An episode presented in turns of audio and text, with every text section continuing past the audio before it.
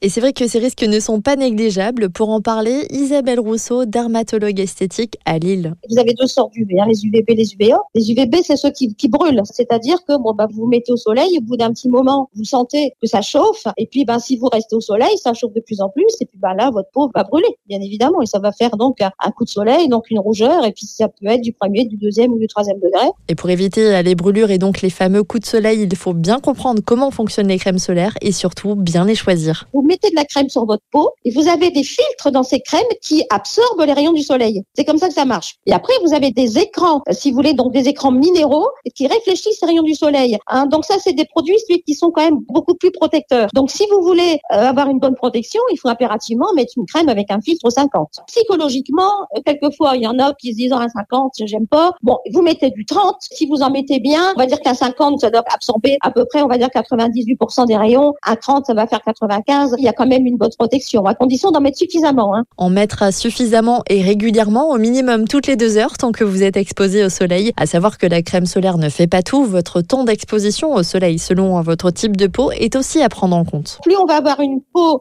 qui va aller vers les couleurs foncées, plus, si vous voulez, votre peau va, on va dire, va prendre le soleil beaucoup plus rapidement. Plus vous allez aller vers des peaux très claires, plus là, votre peau supporte pas le soleil. Ah, donc, en fait, quand vous avez une peau claire, vous restez au soleil 10 minutes, un quart d'heure, après, vous n'en pouvez plus. Ça brûle. Donc, si vous avez une peau un peu plus foncée, euh, vous avez, si vous voulez, votre peau qui va absorber un peu plus les rayons du soleil, et donc, vous pourrez vous y mettre un peu plus. Et pour les plus petits, il faut forcément prendre plus de précautions. Les petits enfants, c'est vraiment pas de soleil du tout. Quand ils sont un petit peu plus grands, euh, franchement, euh, tous les dermatologues on conseille des t-shirts, euh, des bermudas protecteurs hein, que vous achetez dans les magasins de sport. si vous voulez, c'est des vêtements qui absorbent le soleil. comme ça, ils peuvent aller jouer tranquille. Il y a quand même beaucoup moins de risques. Un chapeau hein, et, et, une crème 50 sur les zones qui sont exposées, le visage et, le, et les bras. Et cet été, vous le savez, sera un peu particulier avec les gestes barrières à respecter au maximum. Petit conseil, si vous souhaitez vous exposer au soleil en terrasse, par exemple, privilégiez un lavage de mains à l'eau et au savon plutôt qu'au gel hydroalcoolique. Votre peau vous remerciera.